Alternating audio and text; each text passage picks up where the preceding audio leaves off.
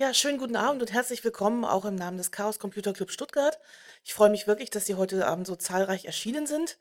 Offensichtlich haben wir doch schon etwas bewirkt. Ähm, wer mich kennt und meine Vorträge, einer meiner Vorträge heißt ja das gallische Dorf, Leben ohne Windows, Facebook, WhatsApp und Google. Und da erkläre ich natürlich auch immer, was man alles tun kann, um die Großkonzerne zu vermeiden. Ja, und im letzten Jahr hatten wir Gott sei Dank im September auch wieder eine Krypto-Party hier.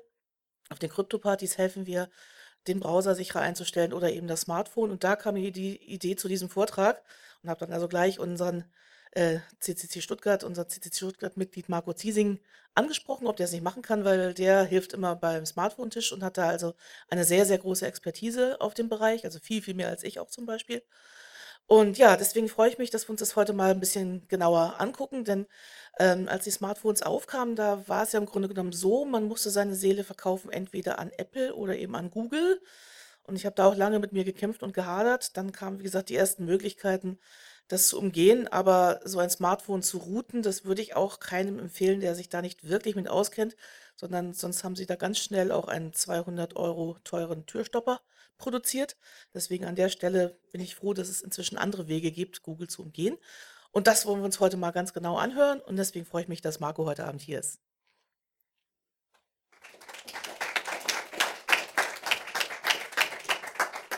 Ja, auch von mir ähm, guten Abend alle und auch an die Zuhörer ähm, an den Audio-Endgeräten. Ähm, kurz ein paar Worte zu mir. Ähm, mein Name ist Marco Ziesing, äh, programmierender Sysadmin, so ein bisschen eierlegende Wollmilchsau hin und wieder. Ähm, bin seit vielen Jahren Linux-Anwender, weswegen ich auch ganz früh zu Android gewechselt oder gar nicht gewechselt, ähm, war eigentlich von Anfang an so. Ähm, bin schon lange mit freier und Open Source Software unterwegs und lebe damit auch ganz gut. Also es muss auch nicht immer Windows sein. Und ja, bin schon seit vielen, vielen Jahren irgendwie so mit ähm, Computern und allgemein Technik ähm, affin unterwegs. Dazu auch mein erstes richtig Lieblingsgerät, ähm, fand ich damals super, weil vollwertige Tastatur war dabei. Ähm, fand ich großartig ähm, und hat auch richtig viel aushalten können. Dieses kleine Ding ist mir in Berlin mal an der S-Bahn-Haltestelle drei lange Treppen runtergefallen, in drei Teile zerfallen. Konnte ich wieder zusammenbauen. Astrein hat funktioniert, kein Problem. So, kurz zum Inhalt des Vortrags heute. Ähm, was ist eigentlich das Problem mit Google-Accounts? Ähm, welche Nachteile habe ich ohne Google-Account? Wie kann ich Android ohne Google ähm, einrichten? Dann, was gibt es für Alternativen zum Play Store? Weil man möchte ja auch äh, irgendwie wieder an Anwendungen rankommen, die man so benutzen möchte. Welche App-Alternativen gibt es denn zu den ganzen Google-Diensten und, und Platzhirschen, die es so allgemein gibt? Ähm, wo bekomme ich im Zweifel ähm, eine bestimmte Software her, die ich halt brauche aus irgendwelchen Gründen, ähm, manchmal für die Firma. Ähm, dann die herstellerunabhängigen Betriebssystemvarianten und noch zuletzt die quelloffene Implementierung der Google Play-Dienste. So, dann starten wir. Was ist eigentlich das Problem mit Google-Accounts? Ähm, Google an sich ist halt leider eine, eine sehr große Datenkrake, ähm, sammelt halt alles, was wir irgendwann mal benutzen. Ähm, es werden sogar Fehleingaben mitprotokolliert. Also wenn wir schon ins Suchfeld was eingeben und es wieder löschen, das wird alles mitprotokolliert. Wie wir uns verhalten, was wir tun, was wir nicht tun. Ähm, dann diese Play-Dienste laufen auch immer im Hintergrund davon sogar einige und die verbrauchen natürlich auch ein bisschen Akku. Also gerade bei älteren Geräten ist es häufig sehr stromsparend, ähm, verlängert die Laufzeit, wenn man ein alternatives ROM benutzt. Und bei Google allgemein wenig Kontrolle, was man machen kann. Und Google kann auch mal relativ willkürlich Konten sperren, wenn ihr Algorithmus der Meinung ist, irgendwas Verdächtiges hier gefunden zu haben. Es kann sein, dass man irgendwelche Bilder hochgeladen hat, die die KI falsch einsortiert oder falsch bewertet hat. Also man kann da relativ leicht in, in eine Falle tappen. Und wenn das Konto mal gesperrt ist, man hat viele Daten da hinterlegt, hat über Jahre Daten hochgeladen. Wenn man sie nur da liegen hat, ähm, kommt man da halt nicht mehr ran, solange das Konto gesperrt ist. Und es ist gar nicht so einfach, ein gesperrtes Konto wieder selber zu bekommen. So, ähm, Kleiner Auszug aus der Google-Datenschutzerklärung. Ich finde den Text so großartig, weil der ist so vielsagend. Wenn Sie unsere Dienste nutzen, um Anrufe zu tätigen und zu erhalten oder um Nachrichten zu senden und zu empfangen, erheben wir möglicherweise Anruf- und Nachrichteninformationen wie Ihre Telefonnummer, die Anrufernummern, die Nummer des Angerufenen, Weiterleitungsnummern, die E-Mail-Adressen von Sendern und Empfänger, das Datum, die Uhrzeit von Anrufen und Nachrichten, die Dauer von Anrufen, Routing, Informationen und die Art, ähm, oh, passt hier gerade leider nicht drauf, so. Ähm, äh, Nachrichtendauer von Anrufen, Routing-Informationen und die Art und Anzahl von Anrufen und Nachrichten. Also es ist schon ein sehr, sehr vielsagender Text, den Google da in der Datenschutzerklärung drinstehen hat das schöne Wort möglicherweise. Ähm, ich interpretiere das mal so, wir nehmen, was wir kriegen können. Also dieses möglicherweise ist äh, sicherlich immer. Davon ist mal auszugehen. Ansonsten hätte Google ja keinen so einen riesen Datenhaufen, mit dem sie dann auch ähm, gut Geld verdienen können, weil sie wissen einfach sehr, sehr viel über uns, über alle. Ähm, Staumeldungen finde ich sogar manchmal ganz nützlich. Ähm, wenn viele Smartphones an der gleichen Stelle stehen, weiß man, da ist ein Stau. Interessant, gut zu wissen. Wahrscheinlich der einzige Vorteil. Dann, welche Nachteile kann ich denn durch fehlende Google-Dienste haben? Die alternativen Stores ähm, sind häufig äh, manuell kuratiert, äh, beziehungsweise sind halt echte Menschen, die sich das dann angucken, ist das wirklich alles sauber, wie müssen wir die Software bewerten, ähm, kategorisieren? Sind da irgendwelche Dinge mit drin, die, vor denen wir warnen müssen? Ähm, das wäre dann zum Beispiel, äh, ja, F-Droid komme ich dann auch gleich im Detail noch dazu. Ähm, die automatische Datensicherung fällt natürlich weg, weil man keinen Google-Account mehr hat. Gibt es natürlich auch kein Google Drive, auf das automatisch irgendwelche Sachen hochgeladen werden. Dann so Features wie mein Gerät finden, fällt leider auch weg, aber dafür gibt es natürlich auch Softwarealternativen von Drittanbietern, die sich genau darauf spezialisiert haben. Ähm, je nachdem, manche Google-Apps sind ja schon relativ komfortabel, weil sie einem dadurch, dass sie einen ja kennenlernen, ähm, kommen sie von sich aus schon mehr oder minder auf einen zu. Meinten sie oder irgendwelche Empfehlungen basierend auf dem, was man schon gemacht hat. Ja, nice to have manchmal, aber man kann auch gut und gerne drauf verzichten. Und je nachdem, welche Software man dann verwenden möchte, kann es eventuell sein, dass die Bildqualität von Fotos ein bisschen schlechter ist, weil halt ähm, gewisse Treiber oder Closed Source äh, Teile, Software-Teile fehlen. Habe ich aber bisher, ähm, also ich bin mit der Qualität zufrieden. Ich, ich bin jetzt kein Starfotograf, der irgendwie immer hochauflösende Bilder von allem braucht. Von daher ist das für mich ein zu vernachlässigendes Problem, wenn es denn eins ist. So, wie kann ich denn Google überhaupt umgehen? Das fängt zum einen damit an, wenn ein neu gekauftes Android ausgepackt und gestartet wird. Gibt es da ganz einfach links unten im Installationsprozess Kontoeinrichtung überspringen ist ein bisschen klein, versteckt, weil Google natürlich möchte, dass wir entweder unser bestehendes Google-Konto weiter nutzen oder eins anlegen. Weil ist ja nun mal Geschäftsmodell von Google, uns kennenzulernen, sozusagen. Auf einem schon eingerichteten Smartphone ähm, lässt sich das ähm, wieder ein bisschen eingrenzen, nicht ganz, weil Google hat ja natürlich schon etliche Daten gesammelt und kennt unser Smartphone und wird es auch weiterhin an, an der MAC-Adresse, also an, an der Hardware-Adresse des Geräts weiterhin erkennen können und kann trotzdem noch zuordnen, ähm, dass das immer noch dasselbe Gerät ist. Könnte natürlich auch sein, dass das Gerät verkauft wurde und das wieder jemand anders ist. Soweit, ähm, das würde Google dann halt aus dem Nutzerverhalten rauslesen, ähm, wer das denn eigentlich ist. Dazu kann man praktisch in Google-Einstellungen ähm, sich in die Untiefen der, der Optionen ähm, ein bisschen vorhangeln. Ähm, bei Datenschutzpersonalisierung landet man da dann irgendwann und da ist dann dieses ganze Aktivitätenzeug, ähm, die Aktivitätseinstellungen. Da kann man auch sagen, ähm, bitte gesammelte Daten löschen. Ähm, man kann es abschalten, dass der Suchverlauf irgendwie im Internet gespeichert wird, dass die gesehenen YouTube-Videos gespeichert werden. Also alles, was man da vorfindet, ähm, einfach mal durchklicken und überall schön auf Löschen oder Konto entfernen klicken. Das wäre dann so die Möglichkeit, die man mit einem bestehenden Gerät hat. Ähm, richtig luxuriös wird es dann natürlich noch später mit alternativen ROMs. Wenn ich denn jetzt keine Google kein Google-Konto mehr habe, ist das Erste, was nicht mehr funktionieren wird, der Play Store. Wie komme ich also noch weiterhin an Software ran? Ähm, da gibt es eine schöne Alternative, nennt sich F-Droid. Äh, ist ursprünglich von der Free Software Foundation initiiert, ist ein kuratierter Katalog, in dem nur freie und Open Source Software aufgenommen wird.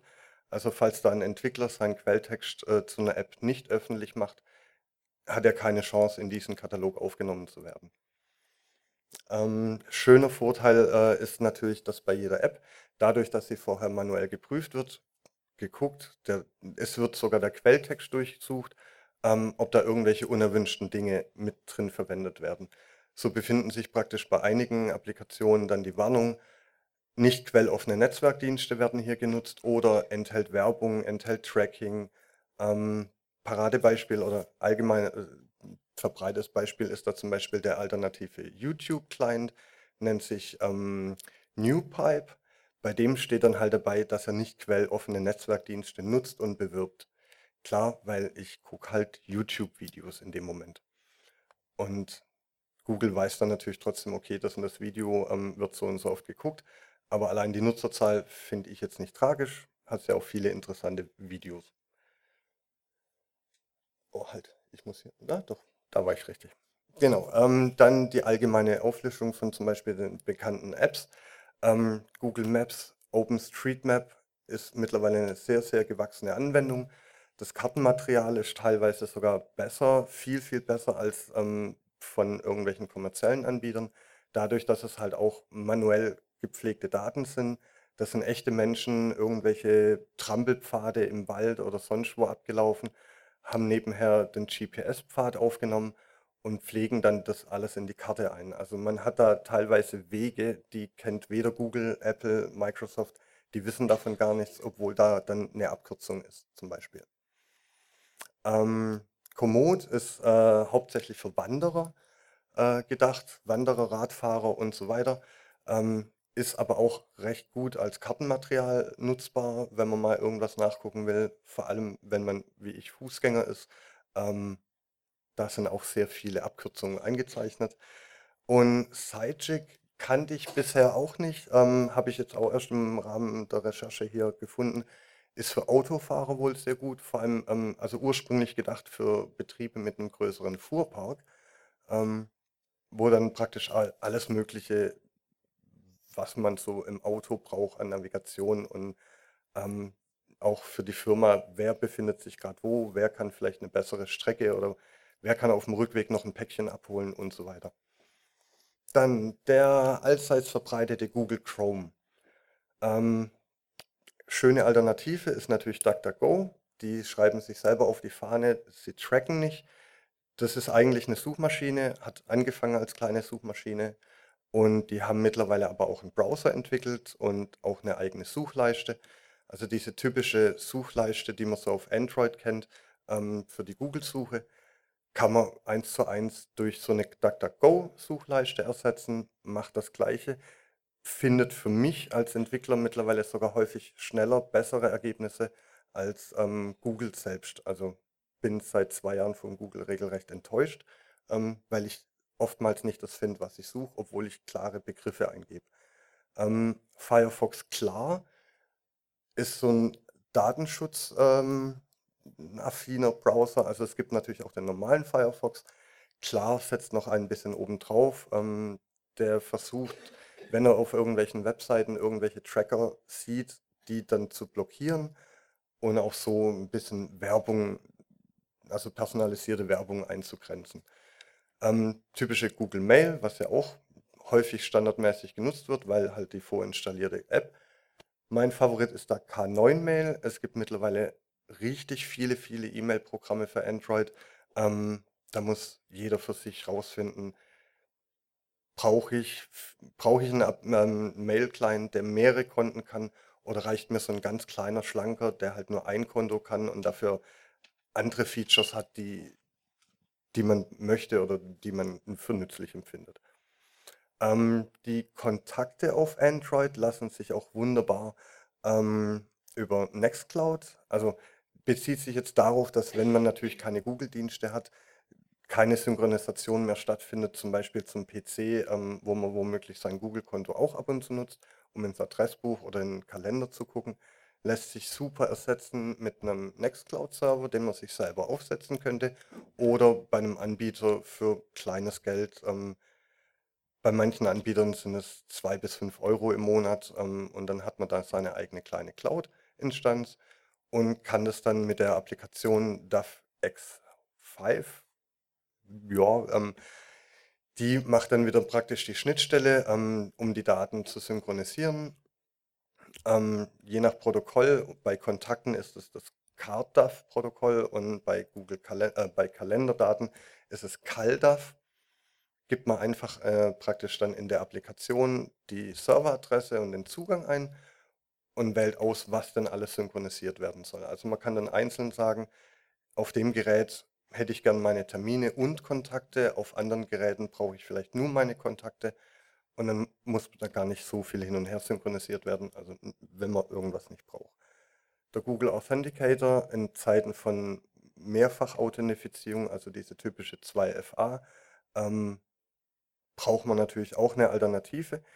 Empfehlung wäre hier FreeOTP Plus ähm, oder KeyPass, wenn man dann sogar noch gleich einen Passwortmanager dazu haben möchte. Also KeyPass DX wäre gleich der Passwortmanager, der halt diese OTP-Variante ähm, gleich noch als kleines Feature mitbringt. Dann klar, alternativ Google Drive, Nextcloud und YouTube, das erwähnte NewPipe. Ähm, hat sogar den kleinen Vorteil, äh, NewPipe zu nutzen.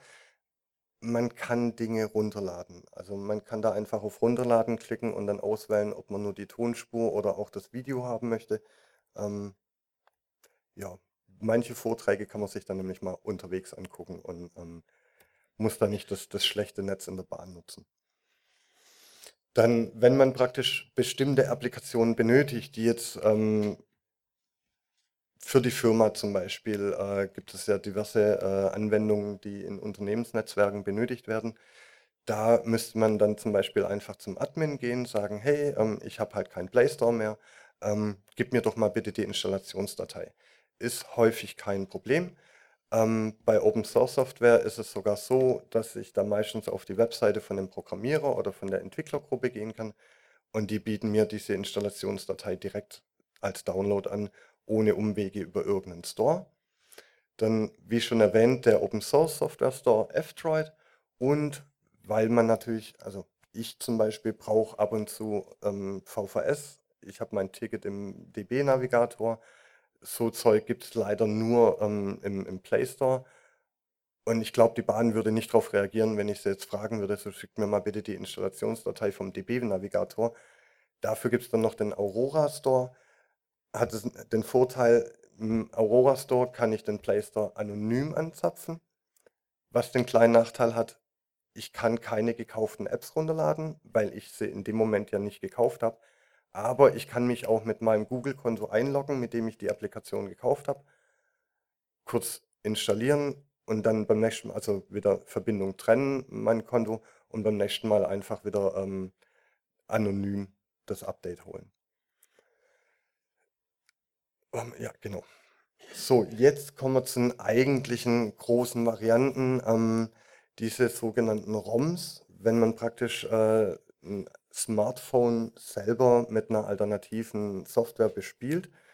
Das wiederum hat erstmal den Vorteil, dass diese ganze Subventions Subventionssoftware wie eBay, Android, ähm, Facebook, Amazon und was da mittlerweile alles vorinstalliert ist, ähm, also jeder, der schon mal ein neues Smartphone ausgepackt und gestartet hat, weiß, das sind viele, viele Anwendungen installiert, wovon man häufig ja nicht mal die Hälfte benutzt. Wenn überhaupt. Also Samsung ist da auch äh, so, so ein Vorreiter.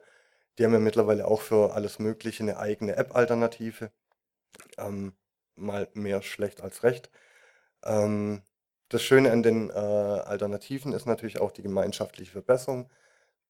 Zum Beispiel, ähm, wenn eine Oberfläche ja, sie ist zwar schön, aber könnte noch besser sein, dann gehen da Menschen her, editieren im im Quelltext rum und verbessern die Software noch mal 'n Stückchen. Und rein rechtlich gesehen dürfte das Flashen nicht zum Verlust der Garantie führen. Ähm egal ob Saturn, Mediamarkt oder sonst was, ähm, die Verkäufer sagen mir auch immer so: „Wollen Sie eine Garantie verlängern?“ Dann grinse ich sie an, so: „Na ja, ihr seid doch eh der Meinung, wenn ich jetzt heute Abend das Gerät daheim auspacke und flash, dann sagt ihr doch eh, die Garantie sei weg. Dann brauche ich doch eigentlich keine Garantieverlängerung.“ So: „Ja, hm, ja.“ Im Grunde genommen ist es schon seit 1999 nicht mehr so, weil Computer als offene Geräte definiert wurden.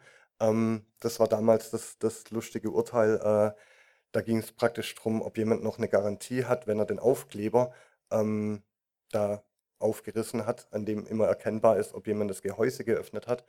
Ja, man darf Computer öffnen und daran rumwascheln. Das also, wir in Europa dürfen das. In den USA sieht es ein bisschen anders aus. Ähm das Problem ist halt die Beweislast. Die Hersteller behaupten dann gern: „Ja, sie haben ja da an dem Gerät rumgeflasht, dadurch ging es kaputt.“ wenn man aber beweisen kann, dass es nicht dadurch kaputt ging, dann hat man weiterhin Garantie und Gewährleistung. Ist natürlich dann immer ein bisschen Frage, ob man sich da den den Rechtsstreit machen möchte, aber im Normalfall, äh, geht da auch nichts kaputt. Ich habe es jetzt in 15 Jahren einmal geschafft, ein Smartphone für 2, 3 Wochen, ähm, sozusagen soft zu bricken. Also, ich hatte 'n etwas, äh äh, teuren Briefbeschwerer und zwei Wochen war es auch nur deswegen, weil ich mich über mich selber aufgeregt habe, dass ich so einen blöden Fehler gemacht habe. Das war im Grunde genommen 'n Anfängerfehler. Ähm, der Betriebssystemkern hat nicht zum Betriebssystem an sich gepasst. Und als ich dann rausgefunden habe, woran es dann lag, was mein Fehler war, ähm, habe ich dann den richtigen Kern gesucht, habe noch mal abgeglichen so: „Gehört ihr 2 wirklich zusammen?“ und dann hat es auch wieder funktioniert. Also 'n 'n 'n Android, äh, richtig kaputt zu machen, dass es nur noch 'n teurer Briefbeschwerer ist, ist heutzutage kaum mehr möglich. Also, da da müsste ich schon mit mit 'nem Stromkabel ran und und das Ding brutzeln. Das aber das macht man ja im Normalfall nicht. Man benutzt sein gutes altes USB-Kabel und darüber passiert nix. Also, die paar Milliampere, die da durchgehen, braten kein kein Smartphone. Dann gibt es hier so ein paar große Alternativen. Ähm, iOS ist relativ jung, aber schon sehr verbreitet. Ähm, ist ein komplett entgoogeltes Betriebssystem, vollumfänglich. Das Schöne ist, ähm, die bieten sogar, äh, fertige Smartphones an. Da ist dann praktisch also muss man sich nicht selber drum kümmern, 'n alternatives ROM draufzukriegen. Man kauft es und hat ein alternatives ROM drauf. Ähm, was ich hier leider vergessen habe, äh, Fairphone macht das auch. Aber Fairphone ist für aus meiner Sicht eher 'n Hardwarehersteller. Deswegen habe ich es jetzt mal nicht mit in der Liste, weil es geht hier um Software. Lineage, ähm, ist Nachfolger von CyanogenMod. Ich wusste nie, wie man es richtig ausspricht. Ähm, es schon sehr, sehr lange und gibt es auch für sehr, sehr viele Geräte, vor allem auch für ältere Geräte. Also wenn zum Beispiel der Hersteller Samsung, Huawei und so weiter, die hören ja gerne nach 2, 3 Jahren auf, Updates zu liefern. Und ohne Updates steht man dann halt relativ schnell im Regen, wenn irgendwelche Sicherheitslücken gefunden wurden. Der Hersteller kümmert sich nicht mehr drum. Lineage, super, hat eine riesen Auswahl an unterstützten Geräten. Und also ich habe ein, ein Galaxy, Samsung Galaxy S2, ähm, immer noch am Laufen, so als Experimentiergerät. Es ist zwar super langsam, aber zum Experimentieren reicht's. Und auf einem S4 oder S5, ähm, das ist eigentlich wie ein neues Phone. Also, man muss nicht immer, äh, das Neueste vom Neuen haben. Ähm, viele Leute kaufen sich ja neue Geräte nicht, weil sie es brauchen, sondern weil sie es haben wollen. Dann richtig Hardcore ist Replicant, ähm, hat Lineage als Basis, hat aber alle Binärblobs, also alle alle, äh, ähm, Programmteile, die nicht quelloffen sind, komplett rausgeschmissen.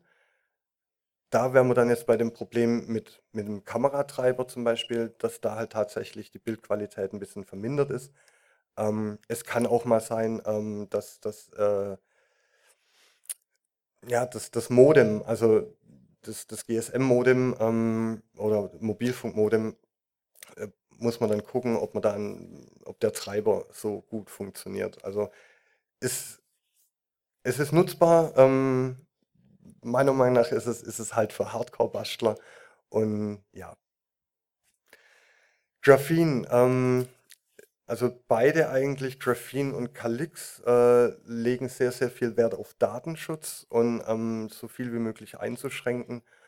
Äh, ich persönlich benutze seit einigen Jahren Calyx, ist von, von einem ganzen Institut, äh, das äh, da dahinterher ist und auch sehr zeitnah ähm, die, die Updates, wenn bei Google oder beim, im Android-Projekt, also in diesem Android Open Source Projekt, irgendwelche Sicherheitslücken gepatcht wurden. Die beiden sind da ganz schnell dahinterher, ähm, zeitnah Updates zu liefern.